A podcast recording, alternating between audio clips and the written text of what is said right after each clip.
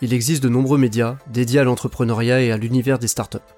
À travers CorpUp, j'ai souhaité mettre en lumière un autre type d'innovateurs, ceux qui œuvrent au sein des corporates. Des femmes et des hommes qui font bouger les lignes et participent quotidiennement à changer la vie de millions de personnes. Dans mes portraits, au-delà de leur parcours et convictions, je les interroge sur leurs bonnes pratiques et leurs tips. Car l'innovation au sein des grandes organisations a ses propres règles du jeu. Bienvenue sur CorpUp. Bonjour Virginie. Bonjour Jean-Philippe. Je suis très content de te recevoir aujourd'hui euh, chez, chez CorpUp. Je voulais euh, peut-être que tu nous expliques euh, bah, aujourd'hui ton job, ce que tu fais. Bah, merci déjà pour l'invitation. je suis ravie qu'on puisse échanger. Alors aujourd'hui, je travaille pour le groupe Safran dans l'aéronautique et euh, je m'occupe plus précisément de l'accélérateur de projets d'entrepreneuriat euh, du groupe. Euh, on a, nous avons un dispositif d'entrepreneuriat qui, s'appelle We Love Entrepreneur et qui est en deux parties et je m'occupe de la partie accélérateur. Très bien. Et quel était ton parcours avant d'arriver dans ce job? Alors, euh, je vais essayer de faire court parce que j'ai pas un parcours euh, très classique. Euh, je crois que c'est pour ça d'ailleurs que hum, j'ai été autant attirée par l'intrapreneuriat. de façon générale, je suis, je suis convaincue qu'on, que, qu'avant en fait, on avait une trajectoire euh, très euh, rectiligne au niveau professionnel et qu'aujourd'hui euh, justement on, a cette chance de pouvoir bifurquer et qu'on n'est pas obligé justement de rester dans des cases ou de rester dans le même secteur d'activité toute sa vie. C'est en tout cas c'est une conviction qui m'anime et comme on peut témoigner mon parcours puisque à la base je suis ingénieure dans le papier j'ai démarré ma carrière dans la papeterie. Euh, où euh, j'ai fait euh, voilà j'ai fait plusieurs années comme comme acheteur au sein d'une d'une direction achat donc comme acheteuse papier. Et puis bah, au bout de plusieurs années je tournais un petit peu en rond dans mon job. J'avais besoin de me renouveler. Je trouvais que les achats les process achats ça commençait à devenir un peu routinier et euh, j'avais besoin de prendre de la hauteur et euh, de de voir mon, mon, job sous un nouveau prisme. Et à cette époque, je te parle de ça il y a une bonne dizaine d'années, on commençait à beaucoup parler de développement durable et de RSE. Euh, ça commençait à, à, être de plus en plus euh, prégnant euh, au niveau au niveau des clients. Et j'ai pris la décision de reprendre mes études. Donc, je suis partie me, me former à Dauphine sur euh, tout ce qui était développement durable. Et à la suite de cette euh, formation qui a été un vrai déclic pour moi, euh, je j'ai intégré le secteur bancaire, à savoir le groupe Crédit Agricole, pour m'occuper des achats responsables du groupe et pour mettre en place une politique d'achat responsable. Et ça m'a, voilà, ça a été une vraie révélation parce que ça m'a permis de prendre de la hauteur et de voir mon job d'acheteur sous vraiment un autre prisme. À la suite de ça, euh, j'ai intégré la, la, direction développement durable du groupe puisque je travaillais beaucoup avec eux et euh, ils m'ont appelé pour euh, prendre un job sur des projets en marketing durable. Et cette expérience a été révélatrice pour moi, parce que je me suis aperçue que être en corps c'était intéressant, mais j'avais besoin d'avoir les mains dans le cambouis et l'aspect terrain me manquait. Et d'autre part, je trouvais que à cette époque, en RSE, en développement durable, on posait beaucoup de questions, euh, donc des questions très pertinentes, mais on n'apportait pas beaucoup de réponses. Euh, un exemple, euh, voilà, il faut réduire ses émissions, il faut faire attention, enfin, il faut avoir une politique de réduction des déchets. Oui, oui pour pour ces questions, mais concrètement, comment on fait et il me manquait euh, ce passage au comment et à l'action. Et c'est là où c'est ce qui m'a amené à m'intéresser à tout ce qui est innovation. je suis encore repartie me former euh, aux mines euh, sur tout ce qui était innovation. Et c'est là où j'ai pivoté sur des fonctions de, de responsable innovation dans l'assurance et dans la banque, où véritablement, j'ai trouvé que le levier de, l'intelligence collective et de l'innovation participative était euh, vraiment euh, des leviers euh, très intéressants pour co-construire justement des solutions pour répondre à ces enjeux environnementaux et sociétaux. Et c'est ce qui m'a amené à m'intéresser à l'intrapreneuriat. et, et, depuis, voilà, et c'est ce qui explique que j'ai atterri chez Safran pour m'occuper de l'accélérateur de projets d'entrepreneuriat. Donc tu vois, euh, du papier, en passant par euh, la banque et l'assurance, je suis arrivée à l'aéronautique, comme quoi euh, les cases, bah, tout, est possible en trajectoire professionnelle. Excellent. D'ailleurs, est-ce qu'on on peut faire un parallèle entre, on va dire, RSE, développement durable et innovation? Est-ce que ces deux thématiques que tu sens se rapprocher, ce qui est un peu aussi ce que j'observe? Alors euh, oui, je, te, je, partage complètement euh, ton, analyse. Je, trouve que la, la, crise justement a encore mis euh, plus en avant en fait les synergies qu'il y avait entre innovation et RSE. Et je suis intimement convaincue que ce rapprochement des directions innovation, des directions RSE est vraiment porteur de sens. Euh, pourquoi? Parce que euh, euh, dans, dans, cette crise et dans ces, dans ces deux confinements qu'on a eus, finalement, en fait, on a dû tout d'un coup changer les méthodes de travail et faire et faire confiance aux salariés puisque bah, tout a été basculé à distance. Et je trouve que ça a été vraiment propice à l'émergence et au retour en fait à la suprématie du terrain. Et euh, il y a beaucoup d'initiatives euh, venant de, de, salariés qui ont vu le jour euh, avec bah, les imprimantes 3D, la fabrication euh, voilà de, euh, de respirateurs. Il y a beaucoup d'initiatives en ce sens chez Safran, mais dans d'autres dans d'autres groupes. Et, et, véritablement, on a senti qu'il y avait vraiment une envie euh, pour l'ensemble des collaborateurs de, de voilà de, de s'engager, de s'impliquer et de, de s'impliquer sur des actions en fait porteuses de sens et, et de mettre en fait euh, son énergie au service euh, du collectif. Et, euh, et, et ça a été le point de départ de beaucoup euh, euh d'innovations de, de, de, process euh, je, citais là les, euh, respirateurs avec euh, les imprimantes 3D. Et, je pense que cette dynamique qui, qui s'est impulsée suite, suite à cette crise, elle est véritablement en marche et, et on ne pourra pas quelque part l'arrêter, la stopper. et c'est ce qui va faire en fait que justement l'innovation va devoir se mettre au service euh, de, cette, de cet intérêt collectif et travailler l'impact positif. Et c'est au sens là que le rapprochement avec la RSE est, vraiment intéressant parce que la RSE va venir en fait euh, donner ce sens, donner ce why auquel euh, l'innovation va bah, chercher des, des solutions et, et venir voilà amener euh, bah, des innovations de process ou, de produits. Et, c'est aussi euh, pour ça que je, suis intimement convaincue que tous les, euh, dispositifs d'innovation participative ou d'entrepreneuriat sont appelés à se démocratiser pour répondre à cette dynamique qui est en marche. Je suis tout à fait d'accord. Et d'ailleurs, ce qui pose la question des, des indicateurs de performance, parce que c'est vrai que pendant c'est-à-dire des années, on a, on a cherché des indicateurs de performance principalement financiers. Aujourd'hui, on sent que euh, l'innovation peut être un vrai levier aussi de positionnement des entreprises qui deviennent des entreprises à mission ou qui euh, cherchent en tout cas à avoir un impact positif. Et en fait, du coup, il y a une forme de regard un peu différent sur les dispositifs d'innovation, j'ai l'impression, euh, qui vont se mettre en, place. Ça m'intéresse d'ailleurs que tu poses un peu la partie euh, lien entre l'entrepreneuriat et cette quête de sens. Aujourd'hui, c'est quelque chose que vous observez dans votre dispositif, par exemple?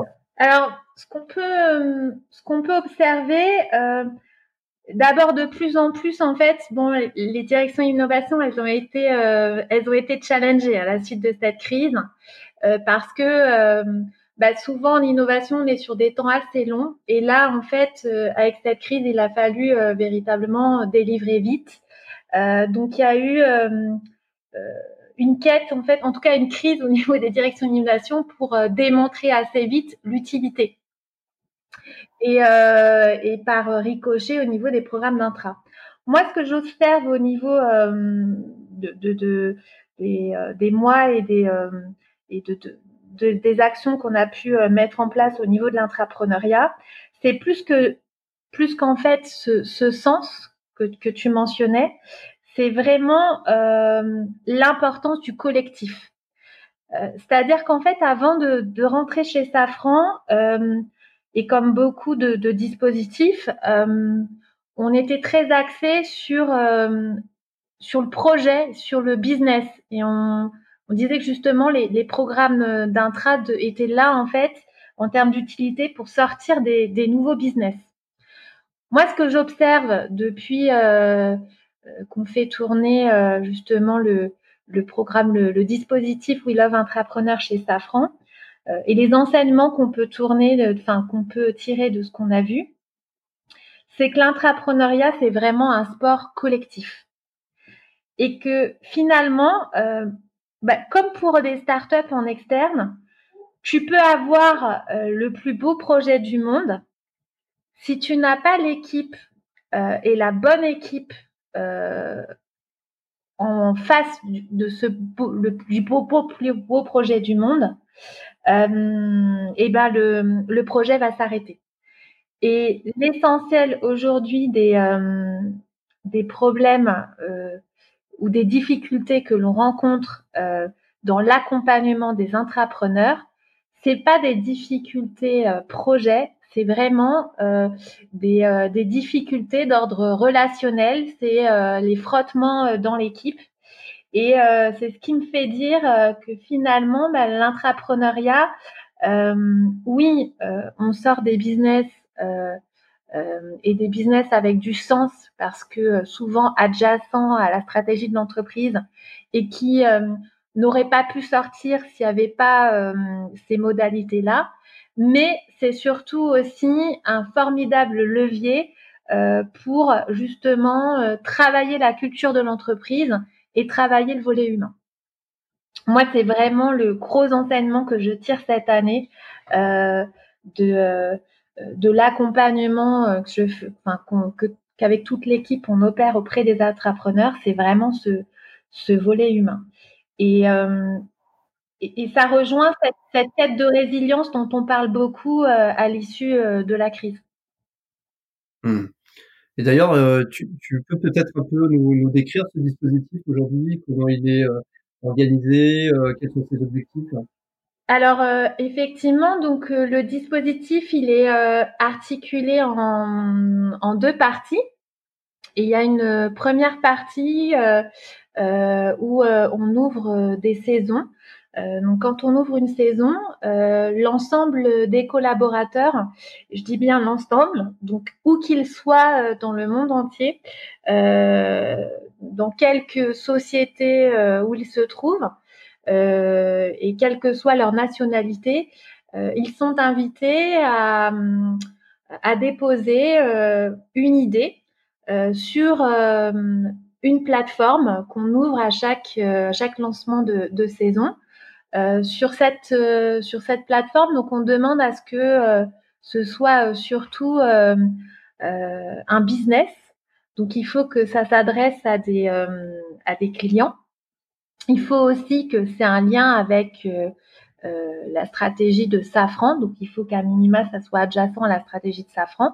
Donc on va pas, par exemple, accepter en fait des, des, business, par exemple, j'ai n'importe quoi de de, de, voilà, de garage à vélo, par exemple, il faut vraiment que ça ait un lien avec le, le business de, euh, de Safran. Et euh, il faut que ça puisse voilà, être euh, développé assez vite. Donc il y a une notion aussi euh, d'agilité. Euh, donc, les, donc sur cette plateforme, en fait, les, les salariés peuvent déposer un dossier avec avec l'idée qu'ils ont envie de porter, sachant que la spécificité du programme, c'est tel que je l'ai dit, c'est qu'on n'accompagne pas en fait des intrapreneurs individuellement avec leur idée, euh, c'est que certes, ils peuvent déposer individuellement leur idée, mais après, euh, de toute façon, le projet sera développé en équipe de quatre. Donc, euh, parce que bah, on a la conviction que l'intrapreneuriat est, un sport, est un sport collectif. Donc, à la suite de ce dépôt d'idées, on va, un jury va se réunir pour présélectionner un certain nombre de dossiers euh, suite à cette présélection, une fois que le dossier est prélectionné, le porteur de projet est invité à, compléter euh, et à réunir euh, une équipe de, quatre personnes. il est invité à pitcher avec son équipe. À la suite de ça, le jury retient sept équipes ou sept projets. Et ces sept équipes ou sept projets sont ensuite invités euh, à participer, à bénéficier d'un accompagnement sous forme de, de bootcamp. Euh, alors pendant cette période de bootcamp, c'est considéré comme de la formation. Euh, ils ont toujours leur job en parallèle. Euh, et euh, pendant ces bootcamps, on va les aider, on va leur apprendre des nouvelles méthodes, on va aussi les aider à raffiner leur projet pour arriver vraiment à une proposition de valeur avec un business plan. Et à la suite, à la suite, euh, à la fin en fait de cette période de bootcamp, il pitch devant un jury constitué de membres du Comex. Et euh, le jury avec les membres du Comex retient un à trois euh, projets ou équipes. Et si les équipes retenues et donc finalistes ont envie de continuer, il leur est proposé à ce moment-là de passer dans la deuxième partie du programme, qui est l'accélérateur de projets d'entrepreneuriat, le booster dont je m'occupe. Et dans ce booster, euh, on propose aux équipes de travailler et de développer euh, leur, leur business euh, et d'être à plein temps sur leur projet. C'est-à-dire qu'on leur propose en fait d'être muté à la holding avec une fiche de poste intrapreneur à plein temps. Et pendant un à trois ans, elles vont pouvoir euh, développer et être à 100% sur leur projet avec un budget dédié. Et l'objectif, effectivement, c'est euh, de faire les premières ventes au sein de l'accélérateur euh, et de pousser le projet le plus loin possible. Ça fait combien de temps aujourd'hui que ce dispositif existe? Ben, On en a fait, ça fait deux ans. Euh, deux ans, on a deux saisons et là on vient d'ouvrir la troisième saison euh, actuellement, on a deux équipes déjà euh, dans le booster. On a une troisième équipe qui va nous rejoindre euh, début d'année prochaine. Et on a la troisième saison là qui, qui vient d'être lancée. Et les collaborateurs ont, ont jusqu'à fin décembre pour déposer leur, leur idée sur la plateforme. C'est top. Est-ce que euh, tu peux partager avec nous, euh, justement, maintenant que vous avez commencé à avoir euh, quand même une, belle expérience dans le domaine, quelles sont les, difficultés que vous avez pu rencontrer et comment vous les avez résolues? C'est quoi les principaux pain points en fait de la, de la mise en place de ce type de dispositif, de ton point de vue? Alors, effectivement, alors dans les dans la première partie du programme, effectivement, comme les intrapreneurs, quand ils suivent euh, la partie, euh, donc sur la partie bootcamp, effectivement, ils sont pas à, 100% euh, sur leur projet. Il n'y a pas de, temps dédié. Donc, en fait, c'est comme s'ils avaient deux jobs, puisque ben, ils suivent les bootcamps. Donc, quand ils, sont, quand ils sont physiquement sur les bootcamps, ils sont considérés comme en formation. Mais après, entre les bootcamps, ben, il faut travailler le projet et il faut faire ça en plus de son job. Donc effectivement, euh, ils le savent, c'est connu dès le départ. Euh, ça peut être euh, très tendu parce que bah, ça demande beaucoup d'énergie et puis de, bah, de, de dédier ses, soirées et ses week-ends sur son projet. Et donc parfois avec le, le management intermédiaire, ça peut frotter. donc on a encore on a encore en fait beaucoup euh, un travail d'acculturation et de sensibilisation à faire au niveau de ce management intermédiaire, puisque le, programme est vraiment soutenu à, haut niveau par les membres du COMEX, à tel point que, par exemple, on a certains présidents de sociétés qui se sont véritablement pris au jeu, qui continuent à suivre l'équipe quand elle passe dans le booster. Et on a par exemple deux présidents de sociétés qui consacrent presque une heure par semaine euh, euh, à l'équipe, à une équipe d'intrapreneurs pour les mentorer et pour les accompagner sur le développement de leur projet. Donc, on a vraiment euh, un, gros soutien, un gros support au niveau des, des, membres du COMEX. Et là où ça peut un peu coincer, c'est vraiment dans le management intermédiaire, dans la première partie du programme. L'autre, difficulté, mais qu'on a tourné euh, et c'est un vrai euh, facteur clé de succès que j'ai pas vu dans d'autres programmes. C'est vraiment ce qui fait la force de We Love Entrepreneur, c'est qu'on a euh, dédié donc sur les deux parties du programme, les entrepreneurs bénéficient à la fois d'un coaching projet, donc ils ont un coach projet qui vient les challenger sur leur projet, et un coach équipe. Et c'est vrai que d'avoir les deux dimensions, pour moi, c'est un vrai facteur clé de succès. Et le coach équipe, il vient travailler avec eux, bah justement, la dynamique d'équipe.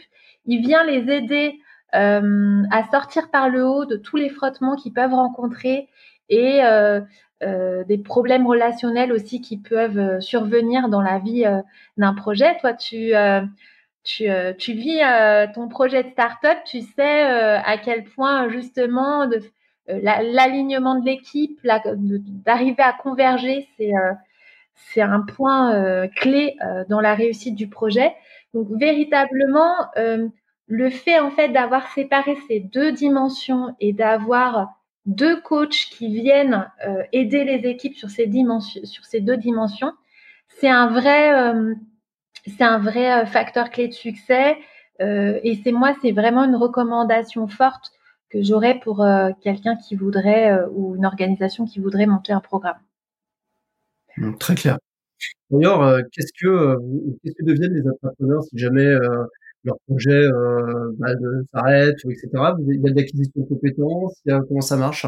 Alors, pour les entrepreneurs de la première partie du programme, comme ils n'ont pas quitté leur job, ben, ils ont voilà, ils ont euh, acquis euh, dans cette première partie du programme euh, voilà, des, méthodes. Ils ont aussi touché du doigt la, et, et intégré la posture aussi entrepreneuriale.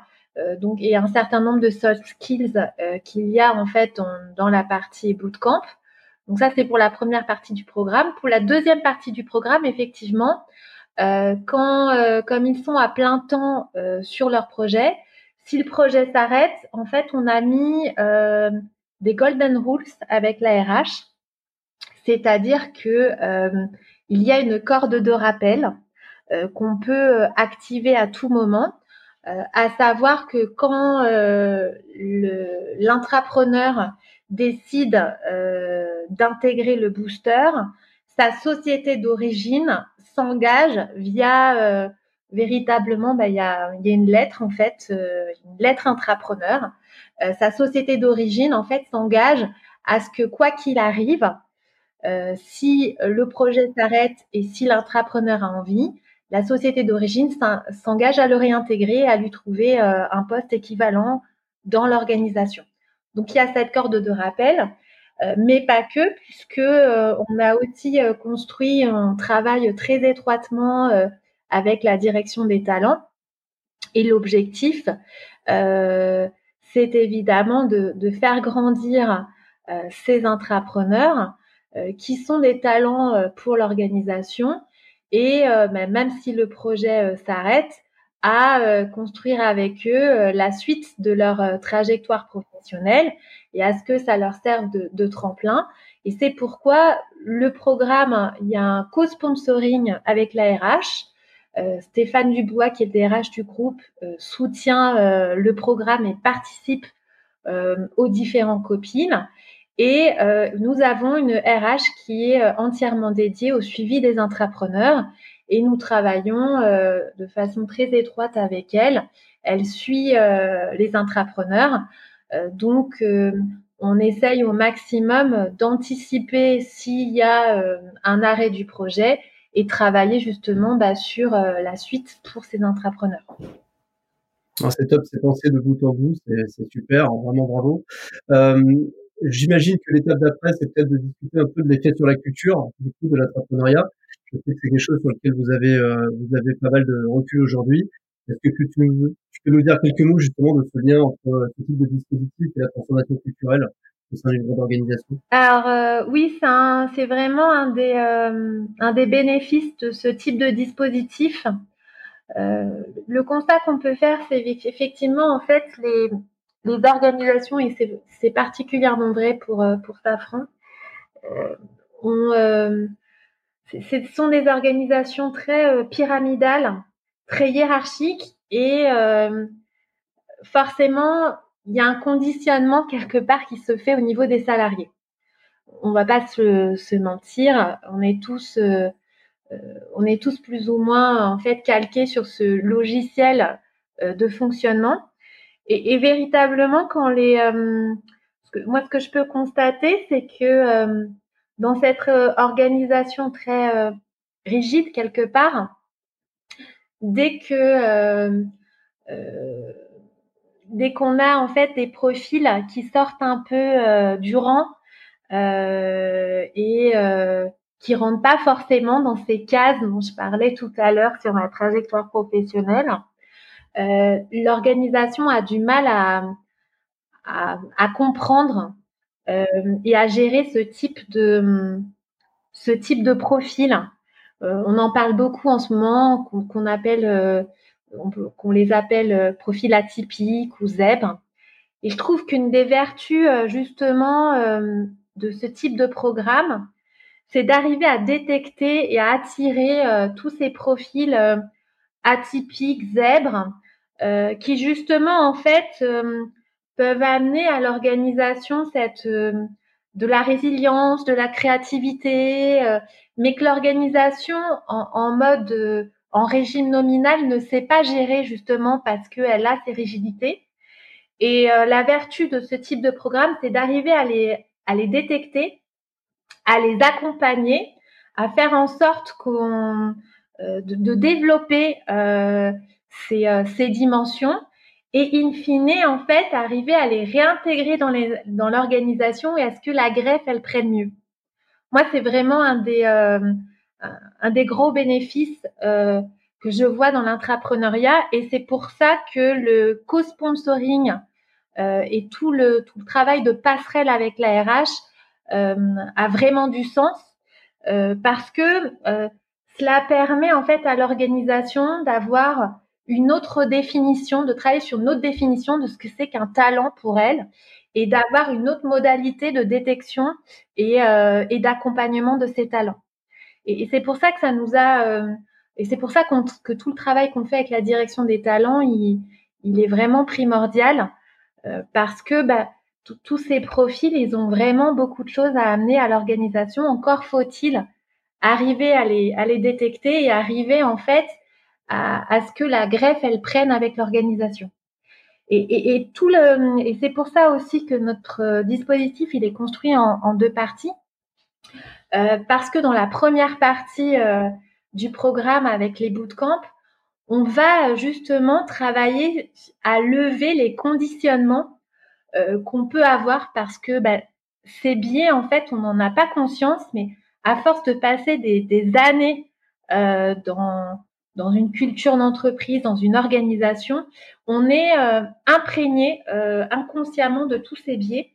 Et tout le travail, en fait, euh, sur la partie bootcamp va consister justement à beaucoup à, lever en fait ces biais, à changer le logiciel de fonctionnement pour passer en fait d'une posture de salarié, une posture euh, intrapreneuriale euh, avec de, de l'effectuation par exemple, une posture effectuelle, euh, de façon à ce qu'après dans la deuxième partie du programme, quand ils sont à 100% sur leur projet, euh, ils soient bien en fait dans une posture de d'intrapreneur, au sens où je suis responsable avec mon équipe, nous sommes responsables de notre projet. C'est nous-mêmes qui prenons les décisions.